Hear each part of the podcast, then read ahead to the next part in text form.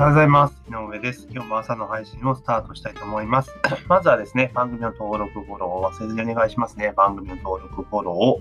えー忘れずにお願いしますというところで、今日はですね、えー出張免許取得、GoTo 割引除外、大きな痛手業者の困惑というね、まあ、GoTo トラベルに関する記事がまた出てましたので、まあ、それについてちょっとお話をしていきたいというふうに思っております。で、どういうことかと言いますと、まあ、GoTo トラベルがね、始まって、まあ、先日私も利用しましたが、まあ、かなりね、えーお得に、えー使えるというところで、あ、これは使った方がいいなっていうのも、まあね、以前別の音声でお話をさせていただいたと思うんですけれども、まあ、その GoTo トラベルがですね、まあ、好調だというところで、11月の6日ですね、6日の予約分からですね、なんと、えー宿泊料金を1日しか超えるホテルの利用券や商品がついたプラン、例えば、えー英会話講習、タイピングの免許取得費を含んだ商品、あと法人出張手配を目的とする予約サイトなどを、まあ、対象外にしますよ。だから出張目的っていうのが対象外になるっていうのと、あとこういうのがあったんですね。知らんかったんですけど、ダイビングの取得、免許取得っていうところで、まあ、講習とか全部そのパッケージにして、で、それであの割引くってやつですよね。だから、えっ、と、上限2万円まで、1泊で2万円まで引けるから、結構だからうまくその、なんだろ、ホテル単体だと、例えばその宿泊料金だけだけど、パックにすると、旅費とかその他の経費とかも積み込めるじゃないですか。埋め込んで、その総額からの割引になるんで、まあ、うまいこと考えてたなというふうに思うんですよね。で、そういうのが、そういうのが、まあ、ダメよという形に、まあ、なったというところなんですね。で、まあ、出張目的に関してはどうなんだろうとは思うんですけれども、ただ、出張目的とはいえ、使った場合に、その現地でもお金を落とすっていうことを考えたら、別にこれ除外しなくてもいいんじゃないのという、あの、気はするんですよね。まあ、確かになんか、この出張旅費は経費でやれやっていう話ですけれども、ただ、その分経費が浮けばですよ、浮けば、最終的には、ね、会社の利益増えるわけだから、別に税収として返ってくるわけじゃないですか。通はね、税金として返ってくる。法人税として返ってくるぞというところもあるし、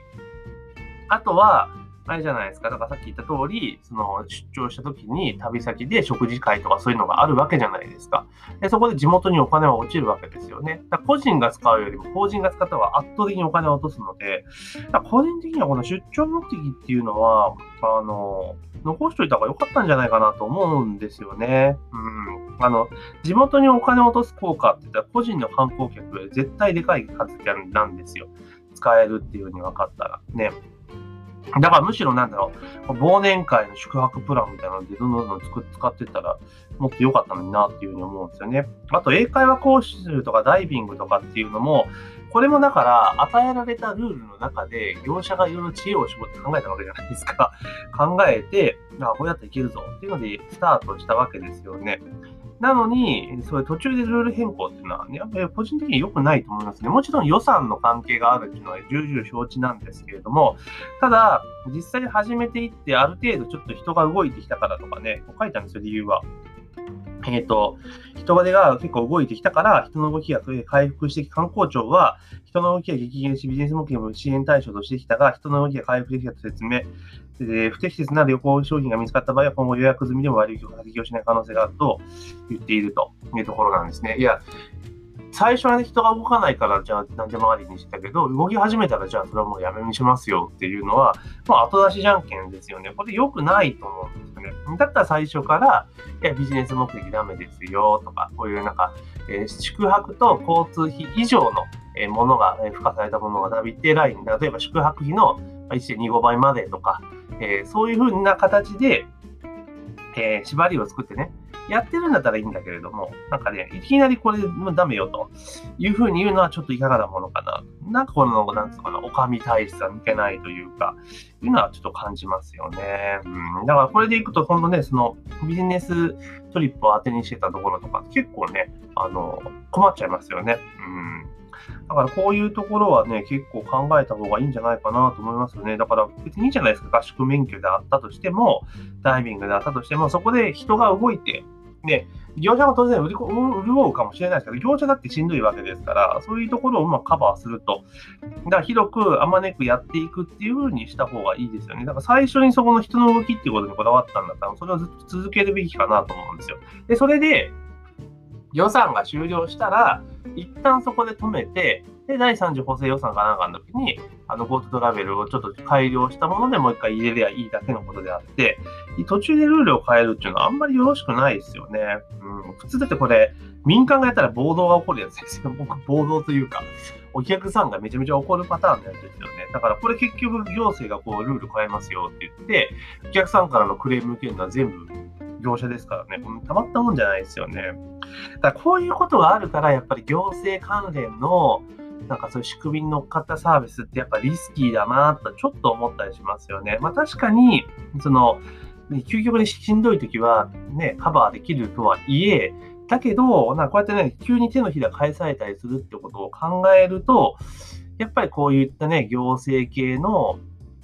なんて言うんだろう、支援系のその施策に乗っかるっていうのは、まあ、ちょっとリスクだなというところですね。だからこれをだから、この分はもうプラスアルファアドオンで来たらラッキーぐらいな取り組みの方がやっぱり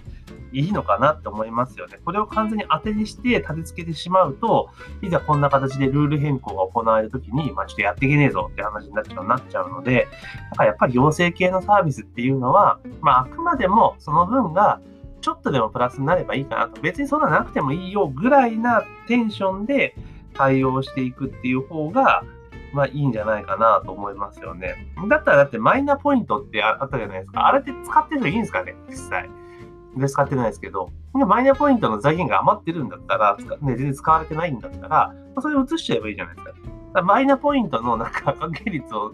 下げますよ。まあ、掛け率下げちゃダメかもしれない。けど、予算配分減らしますよって動かすんだったらありだと思うし、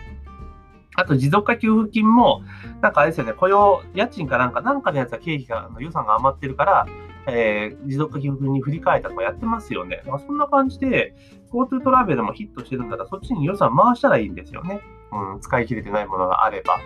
うん、だから、そんな形でもっとフレキシブル、こうやって、ね、ルール変更を安易にやるんではなくて、そのルールを極力変えないでどうやりくりするかっていうことを、やっぱり行政側は考えるべきだと思う思うんですよね。で、あと我々サイトと要は、業者サイドからすれば、こういった制度を使うときは、えもうべったりこれをもうメインにした立て付けっていうのはリスクがありすぎると、こうやって一,、ね、一方的なルール変更が行ってしまうと、えダメになっちゃうので、まあ、ある程度のプラスアルファでラッキーだなぐらいに、まあ、やるのがいいんじゃないかなというふうにちょっと個人的に今回の様子を見てて思いました。ですから、これってもう往々にして行政関係のものってルール変更って起こり得ることなので、まあ、それを想定してね、これで、いやいや、けしからんとか、こんな急に変えてなんかどうどうなんだみたいな文句言っても仕方がないので、だからそこにべったりになってしまったってこと自体はそもそもね、良くないことですから、まあ、その辺をちょっとね、我々サイド、業者サイドとかね、業者とか事業者サイドは、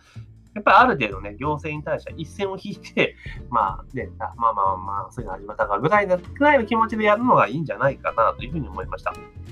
なのでね、えー、GoTo トラベルはとにかく、あの、ビジネストリップ使えなくなっちゃいましたけど、あの、家族旅行とかで絶対使った方がいいので、うん。本当にだって私もだからあれですよ、新横浜、大阪と神奈川か。の1泊の往復の旅行できましたけど、ホテルと新幹線往復グリーンついて、1万6000円ぐらいだったんですよ。うん、新幹線とグリーン、新幹線、あ、のぞみと往復グリーンという宿がついて1万6000円で、で、かつ、えっと、4000円の地域クーポンがついたんですよね。まあ、それで食事代とか回ってたので、ちょっと実質で言うと、1万2000円ぐらいでいけたってことなんですよね。うん。で、これ1人1万2000円じゃないですか。だから家族4人で行ったとしたらね、あれですよ。えー、4万8000か。ですよね。で、いうところじゃないですか。やばいですよね。4万8000円で家族で1泊2日で横浜旅行行けると。で、食事代とかも全部つけてくると、みたいな感じになったらかなりこれ熱いなというふうに思うので、まあ予算もね、そろそろちょっとつきそうな空気感がありますから、ぜひね、この地域、えー、GoTo トラベルっていうのはね、ちょっとね、政府がルール変更してね、えー、困ったもんだなと思いますけれども、まあ我々個人の、ね、旅行では全然まだまだ使えますので、まあぜひね、使っていただけるといいんじゃないかなというふうに思っております。というわけで今日はですね、えー、GoTo トラベルがね、出張とか免許取得とかそういったものは対象外にしますよっていう記事が出てましたので、まあそれについてですね、ちょっとお話をさせていただきました。でぜひね、番組登録もしくはフォローね、忘れずにお願いします。えー、番組登録もしくはフォローね、ぜひお願いします。というところで本日の朝の配信は以上とさせていただきます。今日も一日頑張っていきましょう。